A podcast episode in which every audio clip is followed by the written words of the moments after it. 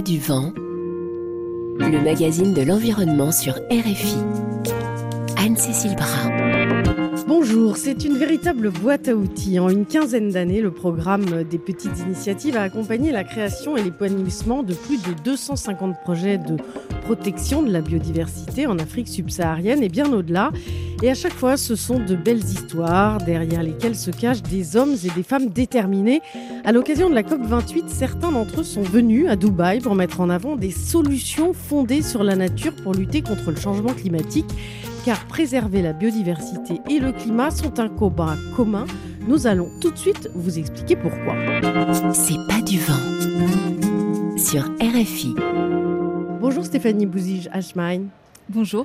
Vous êtes la secrétaire générale du Fonds français pour l'environnement mondial que je vous laisse nous présenter. Le Fonds français pour l'environnement mondial, le FEFEM, c'est un fonds public créé par l'État français en 1994 après le sommet de Rio pour financer des projets pilotes innovants pour l'environnement et le développement dans les pays du Sud. Alors, il a déjà quand même permis de soutenir plus de 400 projets dans plus de 120 pays, dont les deux tiers sont en Afrique. L'Afrique est vraiment un lieu euh, où vous soutenez beaucoup de projets. Tout à fait. C'est notre focus. Euh, plus de deux tiers de notre activité doit se passer en Afrique et le reste dans le reste des pays en développement. Et notre deuxième focus, c'est l'innovation. Donc c'est vraiment ce qu'on recherche, chercher des, approches euh, innovantes, différentes. On a une vision assez large de l'innovation. C'est pas seulement euh, de la technologie, de la technique, c'est aussi de l'innovation organisationnelle, méthodologique, sociale.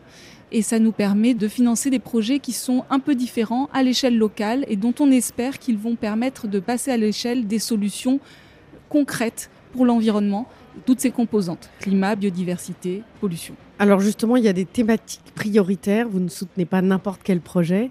Tout à fait. On finance euh, en gros euh, cinq thématiques. On a des approches euh, intégrées de l'environnement. Donc on veut absolument identifier des projets qui répondent aux différentes composantes de la crise environnementale, en particulier climat, biodiversité, pollution, mais aussi dégradation des terres et, et, et dégradation des écosystèmes aquatiques.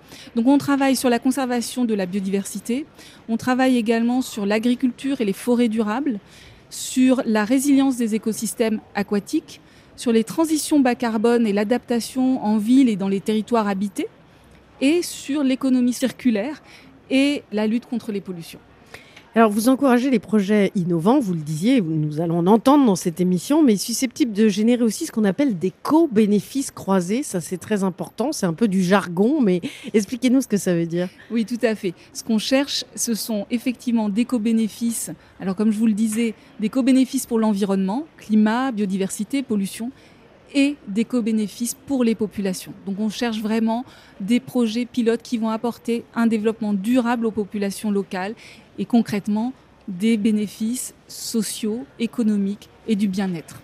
Quand vous dites on cherche des projets, moi je suis auditeur de RFI, je vous entends, je dis moi j'ai un projet, euh, comment je fais Comment ça se passe en fait? En effet, si euh, certains auditeurs ont des projets de terrain avec des approches innovantes de préservation euh, de l'environnement et, de développement, avec des actions concrètes sur des sites pilotes. Oui, il ne faut pas que ce soit euh, juste un projet en papier. Il faut déjà que ce soit lancé. Exact. Mmh. Ou que ça soit bien maturé. Mmh. Avec une source de cofinancement, alors on a deux voies possibles. Soit on est sur des petits projets et on va plutôt euh, attendre, donc petits projets, ça veut dire quelques milliers d'euros, peut-être quelques dizaines de milliers d'euros on va euh, plutôt attendre un appel à projet du programme de petites initiatives qui est cofinancé par le FEFEM mais qui est géré par euh, l'UICN Comité français pour l'Afrique de l'Ouest et l'Afrique centrale et par l'UICN Méditerranée pour l'Afrique du Nord. Donc c'est l'Union internationale pour la conservation de la nature. Exactement. Et si on est sur des projets de, taille un petit peu plus importante, le FEFEM peut apporter de 500 000 à 3 millions d'euros exclusivement en cofinancement. On apporte maximum 50%. Il faut trouver l'autre 50%. Et encore une fois, pour des projets de terrain innovants par exemple, des solutions fondées sur la nature en ville, par exemple de la restauration de mangroves avec une gestion concertée de ces espaces avec les populations, par exemple la création d'aires marines protégées, là encore dans une, gouvernance partagée avec les populations, ou euh, des projets aussi euh, même de technologie pour euh, lutter contre certaines pollutions, les pollutions plastiques par exemple, ou, ou de, de transition bas carbone. On a plusieurs projets d'éco-construction aussi, d'éco-construction solutions bioclimatiques. Voilà pour vous donner une petite palette. En éco-construction au Sénégal, on a eu plusieurs side events pour présenter les, les, premiers résultats et les premiers enseignements de ces projets euh, ici à la COP 28.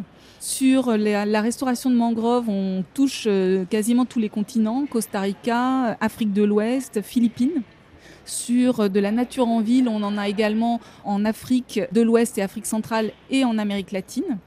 Et à partir de ces projets, ce qui nous intéresse, c'est vraiment de capitaliser, d'avoir plusieurs projets sur une même thématique environnementale et de pouvoir derrière tirer les enseignements de ces projets et diffuser ces enseignements, diffuser les bonnes pratiques, diffuser les solutions pour qu'elles puissent passer à l'échelle, être répliquées dans d'autres, dans d'autres territoires. Alors vous disiez euh, biodiversité, climat, euh, même combat. En gros, alors pour euh, vous, c'est évident. Comment est-ce que vous pouvez expliquer ce lien aux auditeurs? Premièrement, il y a un lien malheureusement très fort, c'est que ces questions climatiques, ces questions de perte de biodiversité, de dégradation des terres, de, de pollution, elles ont toutes une racine commune qui sont les activités humaines. Ça, c'est le premier point. Le deuxième point, c'est que autour de nous, on a des écosystèmes majeurs qui sont en réalité de véritables régulateurs du climat. Je pense en particulier aux forêts et aux océans.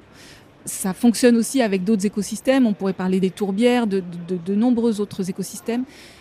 Ils sont régulateurs du climat et ils sont eux-mêmes impactés par le changement climatique. Donc on a vraiment un effet de cercle vicieux qu'il faut inverser et on ne peut les inverser que en œuvrant sur des projets qui vont massivement servir ces deux sujets, climat et biodiversité.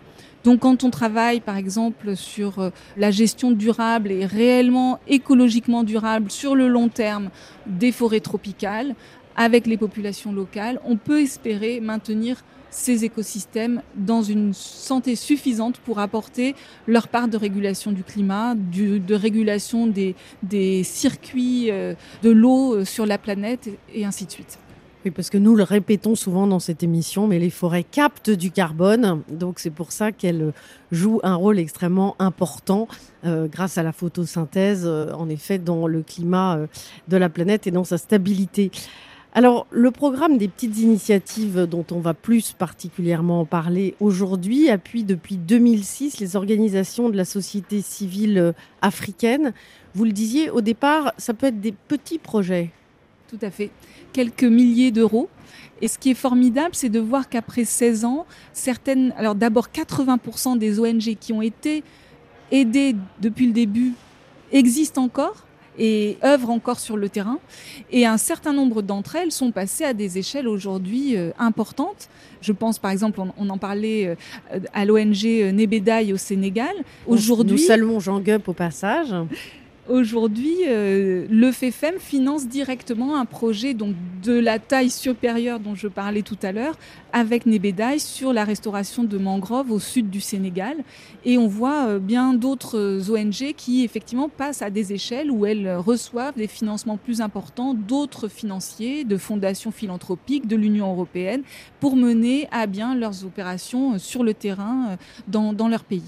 Alors je parle sous votre contrôle, hein, mais il me semble qu'il y a quand même 274 projets qui ont été financés dans 28 pays d'Afrique. Alors des financements inférieurs en général euh, à 50 000 euros, vous l'avez expliqué. Hein. Après, ça peut aller plus loin dans un, second temps. Et alors pourquoi est-ce que vous avez euh, décidé de faire venir plusieurs euh, porteurs de projets à la COP 28 alors déjà, le FEFEM a été à l'initiative du PPI il y a presque 17 ans avec cette idée que travailler sur le local, à l'échelle locale, est vraiment indispensable pour montrer les actions de terrain, montrer les résultats et derrière influencer, évidemment apporter d'abord un résultat pour les populations, un bénéfice, une amélioration des conditions de vie pour les populations, mais aussi derrière montrer, rendre visible aux décideurs publics en particulier l'intérêt de ces projets, l'intérêt de ces solutions. Et c'est vraiment dans notre ADN, finalement, de partir du local pour chercher l'effet transformationnel et l'influence, dans le bon sens du terme, des décideurs publics pour atteindre l'échelon des politiques publiques et faire prendre en compte ces solutions dans les, politiques publiques. Donc c'est parti de là. C'est parti d'avoir des solutions concrètes de terrain qui sont visibles et qui font tache d'huile. L'intérêt d'avoir des ONG euh, aidées par le PPI ici à la COP, c'est de pouvoir montrer ce qu'ils font dans leur pays. Je ne veux pas euh, dévoiler ce qui sera dit juste après, mais d'avoir des exemples concrets de solutions fondées sur la nature ou de projets qui portent l'environnement et le développement, que ce soit euh, au Sénégal, au Bénin, en Guinée, au Cameroun et qui euh, parle aussi aux participants de la COP, qui parle au-delà euh, des sphères euh, des financiers et des bailleurs, mais vraiment aux pays qui sont les plus concernés aujourd'hui. Alors justement, Rodrigue Gbédémon est avec nous. Bonjour. Bonjour. Vous êtes le fondateur du Centre d'action pour l'environnement et le développement durable, ACED, au Bénin. Est-ce que vous pouvez nous présenter ce centre? Bien sûr, pour commencer, je ne suis pas le fondateur de, ACED, je suis le directeur de recherche de, ACED. ACED a été cofondé par Fréjus Toto et le collègue euh, Donald Wessou, père à son âme. Alors, pour revenir à ACED, l'acronyme veut dire simplement le, Centre euh, africain pour le développement équitable, en anglais African Center for Equitable Development. Nous nous définissons un peu comme euh, un centre d'action, un centre de réflexion et d'action, donc un think tank et un do tank, think and do tank quand on les met ensemble. Alors pourquoi on s'est défini comme ça? Parce que nous avons une approche qui est en trois piliers. Donc une première, un premier pilier en fait qui est lié à, l'évidence, donc à la production des données probantes. Un second pilier qui est lié à l'engagement des décideurs politiques. Et comme le disait tout à l'heure Stéphanie, une fois qu'on a produit des connaissances, il faut les mettre à la disposition en fait des décideurs politiques pour qu'ils puissent prendre des décisions à plus grande échelle. Et puis le troisième et dernier pilier, en fait, c'est l'action. Donc nous travaillons aux côtés des communautés, soit pour identifier de nouvelles questions qui peuvent donc nourrir le pilier d'évidence de, ou qui peuvent aussi euh, servir aux décideurs politiques pour mieux intervenir sur le, sur le terrain. Vous travaillez au Bénin, donc notamment euh, dans la ville d'Abomey-Calavi, qui est la deuxième ville la plus peuplée euh, du Bénin et qui a une augmentation, une croissance démographique extrêmement importante. Le travail que vous faites dans cette ville, que vous avez eu un financement du programme des petites initiatives du FEFEM, quelle est la problématique à Abomey-Calavi alors, pour ceux qui connaissent la, ville d'Abomey-Calavi, c'est une ville qui est mitoyenne à la, capitale économique du Bénin qui est Cotonou. Et Abomey-Calavi est qualifiée de ville dortoir parce que les fonctionnaires, ceux qui vont travailler à Cotonou, reviennent pour dormir à Abomey-Calavi. Et donc, au bout de trois décennies, la population a vraiment grimpé. Et cette, euh, on va dire, euh, urbanisation très forte qui s'est créée s'est accompagnée aussi d'une régression des terres agricoles, parfois même d'une suppression dans certaines zones, et aussi d'une réduction des habitats naturels. Donc, alors les conséquences étaient très vite là, donc l'insécurité alimentaire, puisque les, les ressources, en fait, la, la, production agricole doit maintenant quitter le nord du Bénin pour alimenter le sud, donc ça revenait plus cher. Ensuite, la perte de la biodiversité. Et surtout, plus important, on a commencé à ressentir les effets au fait des changements climatiques avec des inondations comme on n'avait jamais vu auparavant. Et la chaleur extrême, donc l'inconfort en fait au niveau de, de, de, la ville. Donc c'est comme ça qu'avec les, les acteurs locaux, notamment la ville d'Abomey-Calavi, le ministère au fait du cadre de vie, on représentait pas sa direction départementale, on s'est mis ensemble pour réfléchir à un moyen pour pouvoir en fait euh, régler ces, défis. Donc on s'est rapproché en tant de, de, des collègues du PPI, on a commencé les, discussions, donc ça a abouti à, à, ce magnifique projet. Alors ce magnifique projet, on va expliquer en quoi il consiste. Euh, finalement, c'est transformer les terres inexploitées en espaces verts productifs. Alors, expliquez-nous ce que ça veut dire. Alors, c'est beaucoup plus intégré que, que, ça. On va dire plutôt on a un package de solutions, donc un package de trois solutions complémentaires. Donc, la première solution visait à identifier les réserves de terre inexploitées de la commune et à les transformer en des jardins fermes communautaires, donc pour faire de la production agroécologique de fruits et légumes. Alors des terres inexploitées, ce sont des friches en fait, c'est ça que vous voyez dans la ville? Ce sont des friches qui sont, on va dire, des réserves administratives que pour le moment ne sont pas destinées à d'autres usages, mm. donc qui ont été récupérées en partie pour pouvoir en fait aller vers cette, ce format de jardin ferme communautaire. Pas trop pollué, j'imagine? Non, non. pour pouvoir cultiver sur ces terres-là? sur ces terrains. Mm. Donc ça, c'était la première solution. La seconde solution, c'est toujours partir des réserves administratives inexploitées, mais les transformer cette fois-ci en des espaces récréatifs. Donc sur ces, sur ces terres, on ramène la flore locale et on facilite la reconnexion entre la population et la nature. Et puis la troisième solution qui met ensemble en fait les deux premières solutions, c'est l'arborisation ciblée. Donc on a élaboré un plan d'arborisation pour pouvoir mettre des arbres de façon stratégique dans la ville pour reconnecter les espaces verts récréatifs, les espaces productifs pour que à moyen et à long terme, quand on regarde la ville la ville d'en haut, on puisse voir tout un réseau, une infrastructure écologique où tout est, tout est connecté. Alors vous en êtes où dans ce projet aujourd'hui? Alors nous sommes à la fin de la phase pilote, donc on a commencé en janvier 2021, donc on est en train de finir. On a appris beaucoup de leçons sur euh, ce qui a été fait. Et on est prêt maintenant à, mettre à l'échelle en fait le, projet. Et que ça soit au niveau de la commune, donc renforcer déjà, c'est-à-dire par exemple repiquer d'autres euh, espaces verts, repiquer aussi d'autres espaces euh, productifs et nous étendre vers d'autres communes du sud Bénin, je pense par exemple à Cotonou, à Semekodi, Porte-Nouveau, et ainsi de suite. Donc ça veut dire que vous avez planté beaucoup d'arbres? Alors, 1000 pour le moment. En fait, le plan qui a été mis en œuvre, nous avons décidé d'accompagner la ville à pouvoir mettre les premiers plans en place. Mais l'idée, c'est de leur montrer juste comment ça peut être fait, de mettre les outils à leur disposition pour que d'autres partenaires puissent au fait contribuer à cet effort collectif. Donc, ce n'est pas à nous de mettre en œuvre en fait le mm. plan canopé, c'est aux autres partenaires de venir contribuer au fait à cet effort collectif. Mais au moins, ils ont un cadre qui est clair, qui définit où est-ce qu'on peut planter, qu'est-ce qu'on peut planter et comment est-ce qu'on peut planter. Mais ça sous-entend, j'imagine, d'impliquer les communautés parce qu'il faut évidemment que les gens aient envie d'aller cultiver, envie d'aller dans les espaces euh, et envie de prendre soin aussi des arbres qui sont plantés. Alors, exactement. Pour la première solution, les communautés sont pleinement impliquées. D'ailleurs, c'est elles qui sont installées au fait sur les surfaces de production et sont plus ou moins autonomes à partir de maintenant. Les espaces verts, évidemment, sont aussi impliqués parce que c'est destiné au fait à leur usage.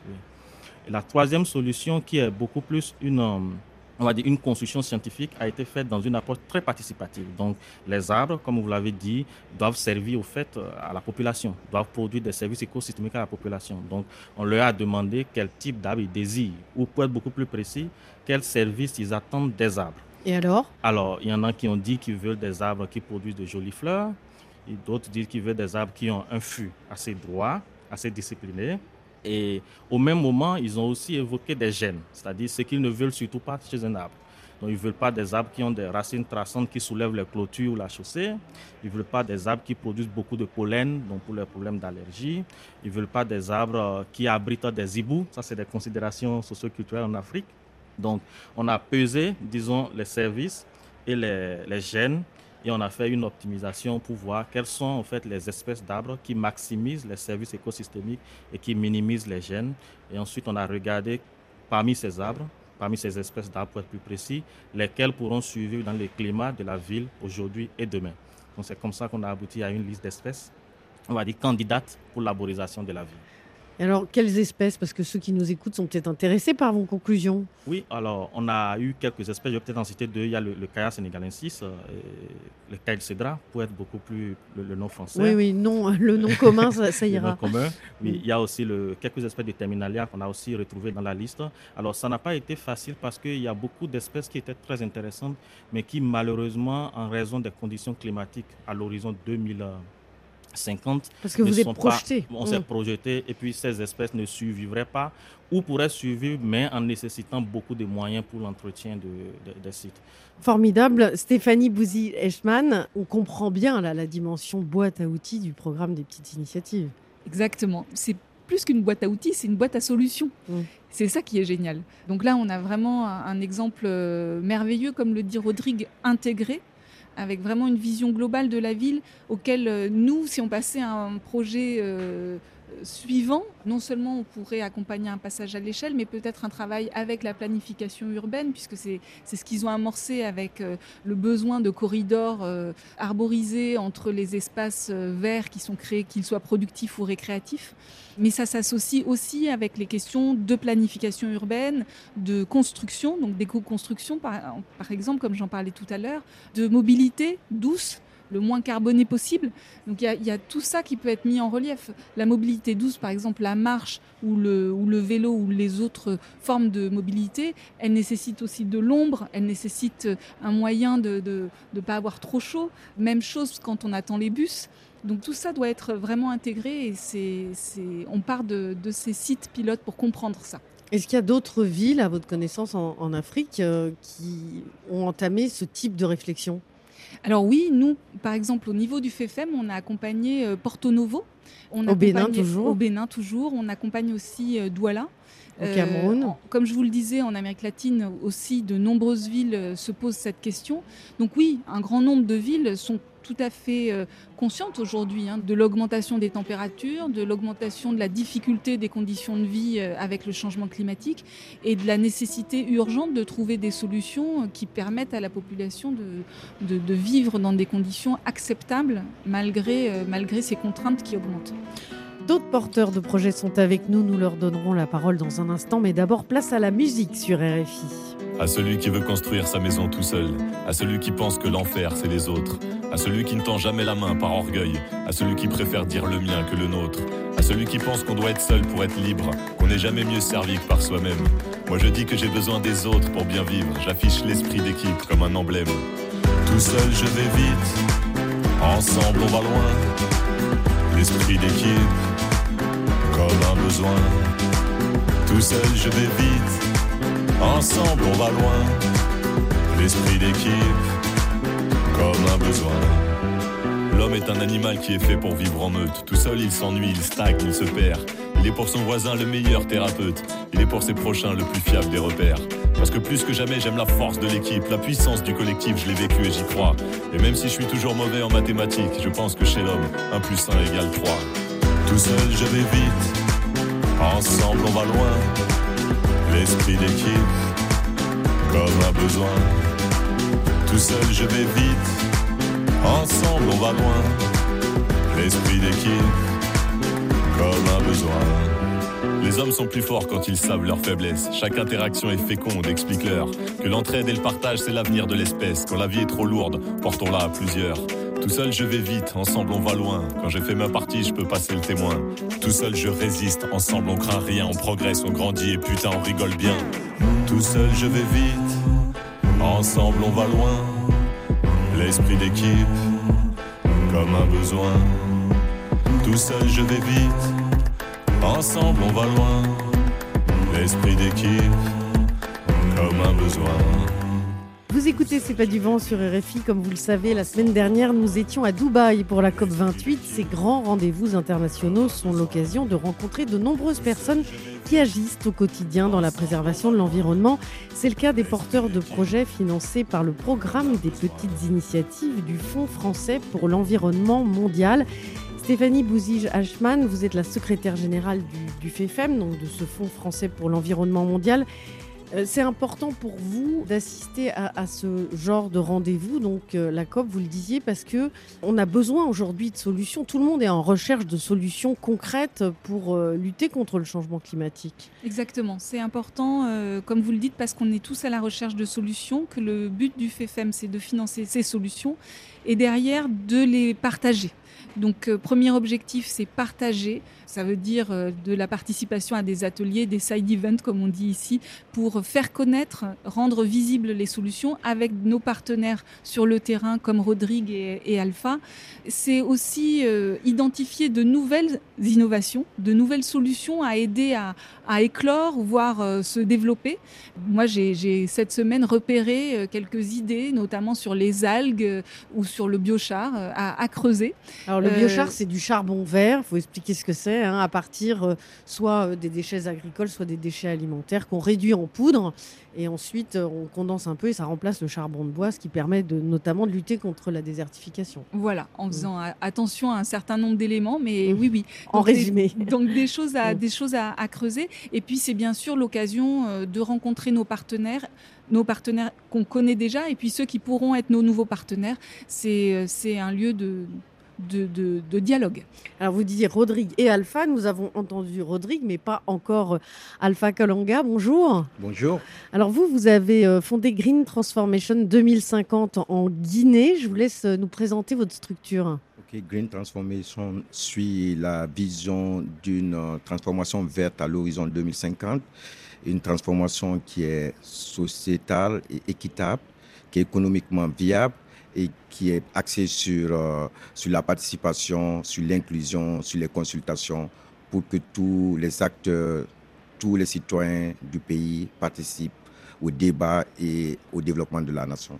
Alors il y a beaucoup de travail à faire pour arriver à tout cela. Alors vous intervenez concrètement dans le parc national du Haut-Niger. 1 200 000 hectares protégés depuis 1997. C'est euh, l'une des réserves les plus importantes d'Afrique de l'Ouest en termes de mammifères. Qu'est-ce qu'on peut voir dans cette réserve? Moi, personnellement, la première fois que je suis allé, je n'ai pas eu la chance de voir les animaux, mais j'ai vu leur trash. Et ce qui m'a beaucoup sidéré, c'est que le parc, il est immense. Il est vert, parce que normalement, c'est en Haute-Guinée. On nous a appris à l'école que c'est une savane euh, déboisée. Et moi, j'ai vu la verdure. Donc, euh, c'était très réconfortant. Et c'est là où se trouve le Mafou, la source du fleuve Niger. Et donc, euh, le parc a une importance régionale très immense. Alors pour euh, satisfaire la curiosité des auditeurs, hein, il y a des chimpanzés, des lions, des panthères, des buffles noirs, des hippopotames et des phocochères, entre autres, dans, dans ce parc. Et donc la, zone est classée euh, site Ramsar. Un Ramsar, c'est la convention internationale qui défend euh, les zones humides dans le monde, puisque vous le disiez, c'est la source du fleuve Niger. Du coup, c'est un refuge aussi très important pour les oiseaux. Pour les animaux, pour les oiseaux, mais aussi c'est une région de rituel aussi. C'est ça aussi le défi parce qu'il y a des pêches traditionnelles qui se faisaient jadis autour du parc. Et donc, euh, ça a une composante euh, importante et c'est une zone où se trouvent aussi des ressources naturelles. Donc, on a des Comme quoi, par exemple? L'or. L'or, on a euh, les exploitations qui se font autour du parc et ça, ça crée beaucoup d'enjeux majeurs par rapport à la protection du parc mais aussi, euh, comme je disais, c'est un parc où se trouve un écosystème qui donnait les moyens de vivre aux populations. Avec la chasse notamment, La chasse, la chasse, la pêche, l'agriculture. Mmh. Mmh. Et j'étais très impressionné que avec le zonage, il y a en quelque sorte une compréhension de la population qui a des zones à respecter. Mais toutefois, il y a le besoin de la quête de, des ressources naturelles, du bien-être qui fait que les populations sont tout le temps euh, tentées à, rentrer dans le parc. Et donc, nous, notre projet s'inscrit dans ce sens, de revitaliser les coutumes. Il y a des groupements d'intérêt économique qui sont là, par exemple, les chasseurs, les pêcheurs, les agriculteurs, qui jadis travaillaient en cohésion avec le parc, mais avec euh, l'urbanisation, l'exode rural, ces tissus sociaux se sont se sont cassés. Et donc, euh, l'objectif, c'était de façon participative, amener ces gens d'abord à comprendre comment ils géraient l'écosystème auparavant et voir quelles sont les belles habitudes du passé, essayer d'inscrire ça dans le plan d'action du parc. Comme vous savez, ce sont des parcs qui sont sous l'autorité de l'Office guinéen du parc de réserve. Mais alors pourquoi est-ce que les populations étaient sorties du parc? C'est un peu euh, l'ancienne école, j'ai envie de dire. Euh, de plus en plus, on sait que pour bien préserver l'environnement, c'est bien que les communautés soient impliquées dans la préservation. Vous parlez du zonage, par exemple, qui est une solution, qui est de dire aux, personnes, ben, à certaines périodes de l'année, vous n'allez pas dans cette zone parce que voilà, il faut qu'elle se régénère et puis euh, ensuite c'est sur une autre. C'était pas possible de le faire de cette manière-là? Non, c'est possible. En quelque sorte, les zones intégralement protégées n'ont pas été convoitées par le passé. Les gens venaient de façon ponctuelle à la recherche, à la cueillette des animaux, euh, des, fruits sauvages. Et il y a une zone où il y a la population. Et cette zone ne fait que s'étendre. Donc, euh, il faut que, il faut qu'on mette ça en adéquation avec le plan de gestion du parc et s'assurer que la population comprenne qu'à une certaine limite, on ne peut pas aller parce qu'il y a une nécessité de, de, protection. mais aussi on peut les offrir des, des moyens de subsistance plus innovants par exemple des périmètres maraîchers aménagés en labellisant des fruits, je ne sais pas comment on appelle ça, mais dans la langue nationale, on appelle ça boto. Ce sont des fruits sauvages qui sont très appréciés. Les gens viennent du Niger pour venir du Nigeria pour le cosmétique cherché. Et nous, on essaye euh, de faire comprendre que ces fruits, s'ils doivent quitter le pays, les femmes doivent de façon plus responsable les utiliser. Donc ça concerne à peu près 13 euh, villages, 2000 personnes, votre activité. Est-ce que les gens adhèrent? Vous en êtes où? Comment, Où en est le, projet aujourd'hui dans son implication? Oui, le projet a beaucoup avancé et à l'adhération, je dirais, il y a même une appropriation. Ce fut un grand défi dès le départ d'amener déjà la population à, à s'exprimer avec nous. Et comme ils ont dit souvent, ce que le parc décide pour nous, derrière nous, c'est contre nous. Et le parc aussi, les gens de l'autorité ont toujours peur, si la société civile vient, qu'on essaye d'autonomiser la population contre eux. il fallait apaiser les discussions. Il fallait apaiser les discussions. Et la meilleure façon, c'est de créer un couloir consultatif en revitalisant ces groupes d'intérêt économique, mais aussi en essayant d'avoir un couloir de discussion entre le parc et les populations. Alors Stéphanie euh, Bouzige-Hachman, les conflits entre les activités humaines et la protection de la biodiversité, euh, comme on l'entend là, c'est un phénomène mondial. Oui, tout à fait. C'est pour ça que c'est vraiment important de promouvoir la gouvernance partagée qui implique vraiment tous les acteurs, toutes les, populations, mais aussi les acteurs euh, publics et économiques d'un territoire ou d'une filière pour s'assurer qu'il y a une prise en compte de tous les intérêts, même s'ils sont euh, parfois divergents, et trouver aux solutions euh, les plus adéquates. Et c'est ce qu'on promeut. Ouais, après, c'est vrai que c'est compliqué. Nous, on reçoit pas mal de mails, par exemple, d'auditeurs qui nous disent euh, Vous voulez protéger la biodiversité, mais nous, on subit, par exemple, les assauts des éléphants euh, qui viennent piétiner nos cultures. C'est difficile à défendre. Oui, tout à fait. Là aussi, on trouve d'autres solutions. Alors, c'est très dur, surtout, euh, quand des événements graves arrivent, hein, ce qui est le cas parfois mais on trouve aussi des solutions sur un projet en Ouganda euh, que vous connaissez peut-être puisqu'il se passe euh, avec euh, l'appui de Sabrina Krief du, du muséum. Ils ont mis en place des cultures non appétantes autour du parc de Kibale. Non appétantes pour les éléphants. Non appétantes mm. pour les chimpanzés, pour les éléphants, pour justement limiter l'intrusion et pas avoir les cultures de maïs juste après le bord, la, bordure de la forêt, mais en deuxième rang après une culture de, de piment par exemple, qui intéresse beaucoup moins euh, la faune. les éléphants détestent le piment. moi en tout cas. Il y a, aussi d'autres projets sur lesquels on met des, ruches avec des systèmes de, cordes reliées entre les ruches. Et si un animal casse la corde ou, euh, fait bouger la corde, ça, fait bouger les ruches, les abeilles sortent et ça effraie potentiellement l'animal qui fait demi-tour. Alors évidemment, c'est pas pas forcément parfait, mais c'est un début pour améliorer la cohabitation homme-faune. On l'a bien compris, l'une des clés, euh, c'est d'impliquer les communautés. C'est ce que fait euh, Ernestine Leikeki avec son ONG euh, Jamju dans la forêt de Kiloum, la plus grande forêt de montagne qui existe encore au Cameroun. Nous en parlons avec elle dans un instant, mais tout de suite, place à la musique sur RFI. What?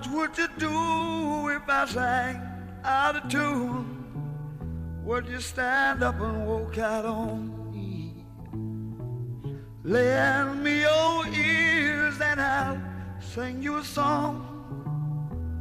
I will try not to sing out of key. Yeah. Oh, baby, how you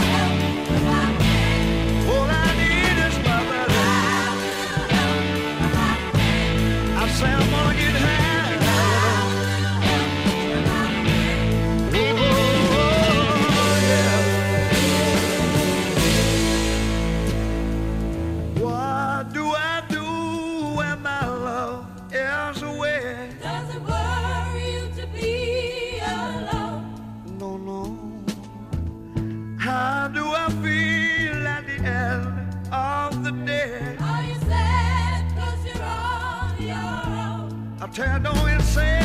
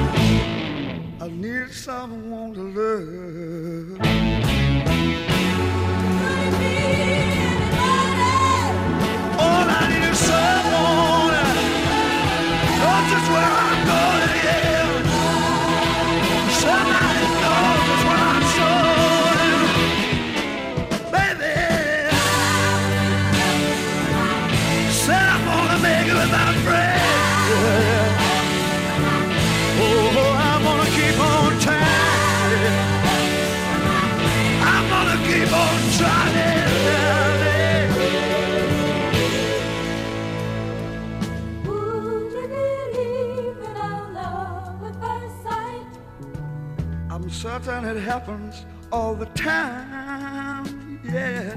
What do you see when you turn out the light? I can't tell you, but it sure feels like madness. Don't you know I'm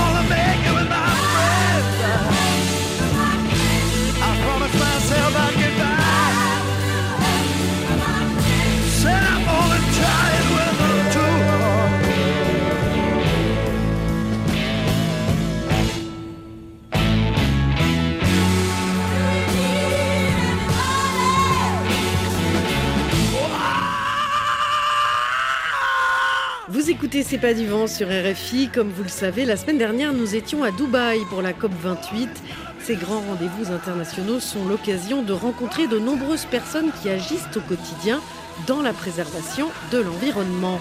C'est le cas des porteurs de projets financés par le programme des petites initiatives du Fonds français pour l'environnement mondial. Et je vous propose d'aller tout de suite dans l'ouest du Cameroun, à 3000 mètres d'altitude. La ville d'Oku est perchée sur les flancs de la montagne de Kilum Ijim. Le paysage est dessiné par des cultures en terrasse et des terres rocheuses et pelées qui rappellent l'origine volcanique de la montagne. C'est l'un des rares endroits au Cameroun où il fait moins de 10 degrés le matin. Mais si Oku est connu dans tout le pays, c'est grâce à son miel blanc. Il a un goût exceptionnel, un peu citronné, si si, je l'ai goûté, qui provient du climat et de la diversité des espèces d'arbres de la forêt. Un écosystème que l'ONG Camjou essaye de sauvegarder et de développer. Alice Milo a rendez-vous avec Emmanuel Binuy, son directeur.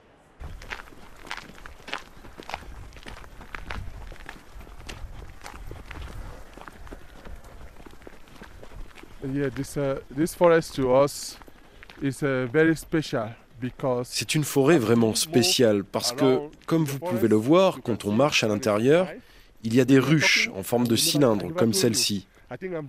Oui, parce que c'est vrai, je parle depuis tout à l'heure, mais je ne vous ai même pas encore dit ce qui rend cette forêt si spéciale. Eh bien, c'est le miel blanc de Oku. C'est un miel certifié indication géographique protégée. C'est d'ailleurs juste à partir de cet endroit que débute cette IGP. Si le miel qui est produit ici est blanc, c'est à cause de ces arbres que vous voyez là. Vous voyez celui-là qui est en train de fleurir? Il s'appelle Chephelar mani. Et là aussi, il y a un autre Chephelar abyssinica. Et voilà, c'est donc grâce à ces deux arbres que les abeilles produisent le miel. Mais Emmanuel, quand vous êtes arrivé ici en 2011, si vous avez fondé euh, Camjoui, l'ONG que vous présidez aujourd'hui, c'est parce que cette forêt était menacée Oui, on a découvert plein de problèmes. Le premier, comme vous pouvez le voir, c'est qu'il n'y a que des grands arbres. Les petits étaient systématiquement coupés par les gens du coin qui les utilisent pour faire du bois de chauffe ou pour fabriquer des outils. Et les chèvres faisaient également beaucoup de dégâts. Mais le plus gros problème que nous ayons, ce sont les feux de brousse. Souvent, cela arrive parce que les apiculteurs ont besoin de faire de la fumée pour éloigner les abeilles et récolter le miel. Souvent, ils utilisent une méthode d'enfumage traditionnelle. Mais les étincelles tombent, ils ne les éteignent pas et ça déclenche des feux. Et du coup, tout brûle. La forêt, les ruches de l'apiculteur, mais aussi celles des autres. C'est une vraie catastrophe.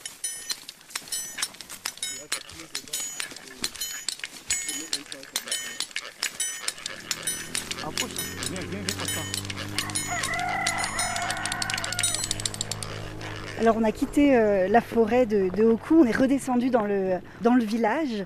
Là on est en train de marcher euh, au milieu des maisons. Euh, que- quelle solution finalement, euh, comment votre ONG Camjoué a décidé de résoudre ce problème pour sauver la forêt? On a pensé qu'il fallait encourager les populations à pratiquer encore plus l'apiculture. Parce que quand les gens possèdent des ruches dans la forêt, ils font attention. Ils veulent récolter le miel et donc ils protègent et leurs ruches et la forêt. Donc il nous a paru important de former les habitants d'Oku pour qu'ils apprennent à construire leurs ruches et à pratiquer correctement l'apiculture.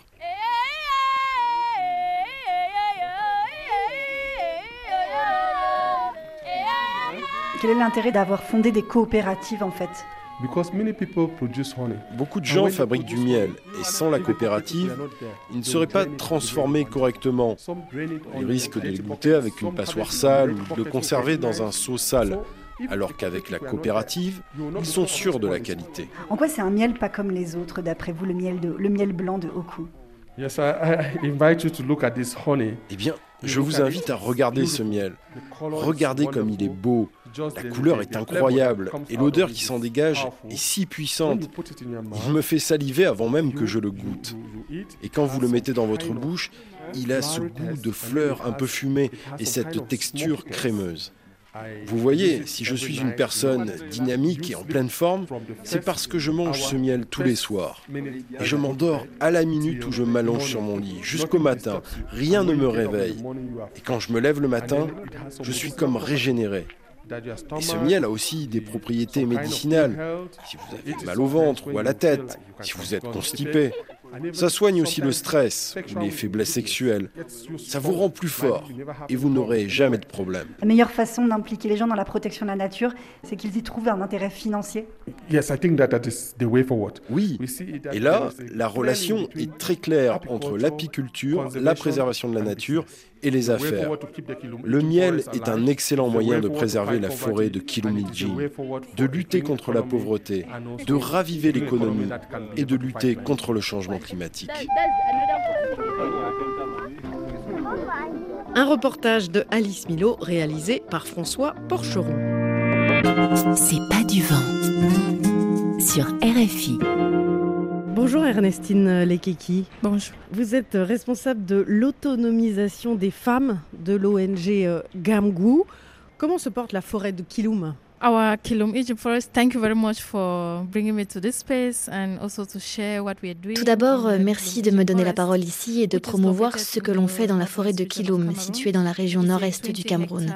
C'est une forêt de montagne protégée de 20 hectares avec plus de 300 000 personnes et petites communautés y vivant. Notre forêt est notre fierté car on y puise notre inspiration, notre nourriture. On trouve tant de solutions dans la forêt de Kilum. Alors en tant que femme, membre de l'organisation, mon rôle n'est pas uniquement d'encourager la conservation et la protection de la forêt, mais aussi de m'assurer que les femmes ont leur mot à dire dans la conservation et le futur de la forêt. Alors justement, comment faites-vous pour euh, impliquer les femmes? Sensibiliser les femmes à la conservation n'est pas une tâche facile, parce que chez nous, on est dans un contexte pachaka. Les femmes sont uniquement sollicitées pour le travail domestique, la maternité et le mariage. Qu'est-ce que vous entendez par euh, un contexte pachaka oui, le contexte Pachaka, ça veut dire euh, une société patriarcale où c'est uniquement l'homme qui s'engage dans la conservation, qui prend les décisions et qui profite des opportunités économiques disponibles dans la communauté. Nous croyons également que les femmes sont pleines de potentiel et que l'on ne peut pas parler d'action climatique durable ou de conservation durable sans inclure les femmes, car elles composent une majorité de la population.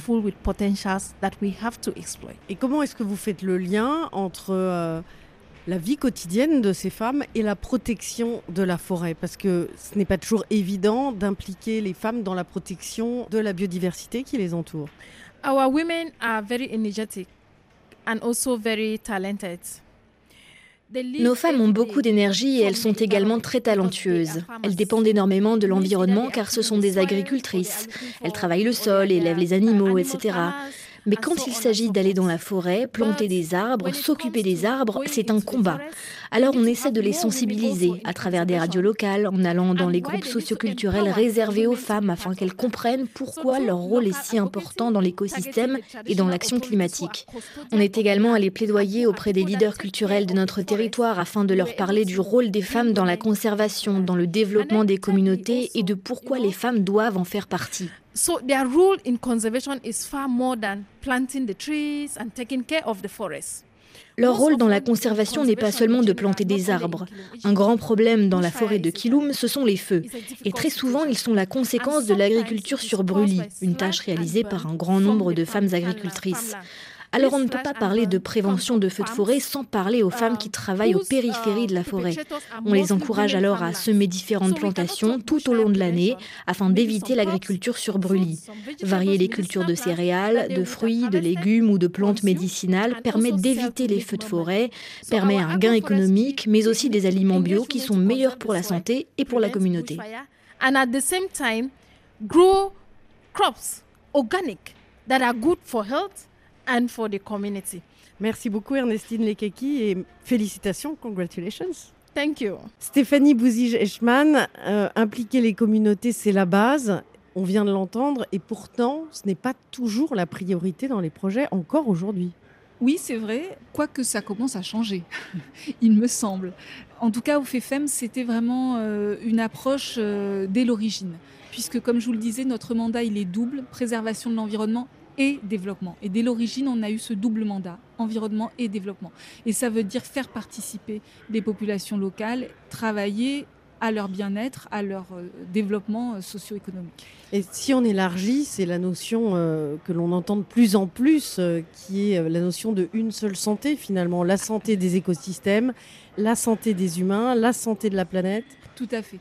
L'approche une seule santé ou One Health, c'est une approche qui nous est également chère au FEFEM parce qu'elle répond à cet objectif euh, d'intégrer les problématiques, euh, les différentes composantes de la crise environnementale. Donc une seule santé, c'est en effet lutter contre les facteurs de dégradation de la santé des écosystèmes, de la santé de la faune, de la santé animale et de la santé humaine à la fois. Et là, on peut partir sur des sujets euh, vastes, malheureusement, de pollution, polluants, déchets dangereux, plastiques et autres, qui dégradent largement euh, ces écosystèmes et, nos santé. Oui, parce que nous n'avons pas eu le temps d'en parler, parce que voilà, on l'a dit au départ, hein, euh, les programmes des petites initiatives accompagnent beaucoup, beaucoup de projets, mais vous participez aussi à la lutte contre le, plastique, contre les pollutions en tout genre. Hein. Tout à fait, et notre euh, stratégie, notre maître mot, c'est de réduire à la source ces sources de, pollution et bien sûr euh, ensuite euh, également de gérer le mieux possible, le plus durablement possible et écologiquement ces, déchets et ces, polluants. Mais au départ, il faut réduire à la source. Alors si je suis un porteur de projet, j'ai une idée, je, l'ai un, un, peu commencé à l'élaborer ou elle est déjà avancée, comment est-ce que je fais pour vous contacter si je veux être financé Je pense que la première étape, c'est d'aller faire un tour sur notre site internet où vous trouverez euh, des exemples de projets, notre stratégie, nos critères d'éligibilité et aussi notre, notre adresse mail. Je pense également que l'important, c'est de réfléchir euh, d'une part euh, à ce qui est innovant dans le projet qui est proposé et en quoi il peut être le maillon d'une dynamique transformationnelle. Donc vraiment comment il amorce ou comment il enchaîne une dynamique de changement dans son territoire, dans, sa filière, à l'échelle de son pays. Et puis, euh, troisième élément, euh, comme je vous le disais tout à l'heure, la taille, et savoir donc si le FEFEM est l'outil adapté euh, en termes de taille de projet, ou s'il faudrait plutôt voir les appels à projets du programme de petites initiatives. Et puis ensuite, n'hésitez pas à nous contacter. Nous mettrons évidemment toutes les coordonnées euh, sur la page internet de l'émission sur le site rfi.fr. Merci à tous d'avoir participé à cette émission. Nous avons donc enregistré euh, la semaine dernière à l'occasion de la COP28 à Dubaï. Merci à François Porcheron pour l'installation de ce studio. Merci à vous, chers auditeurs, pour votre fidélité. Nous nous retrouvons la semaine prochaine, même planète, même heure. Et tout de suite, c'est le journal sur RFI.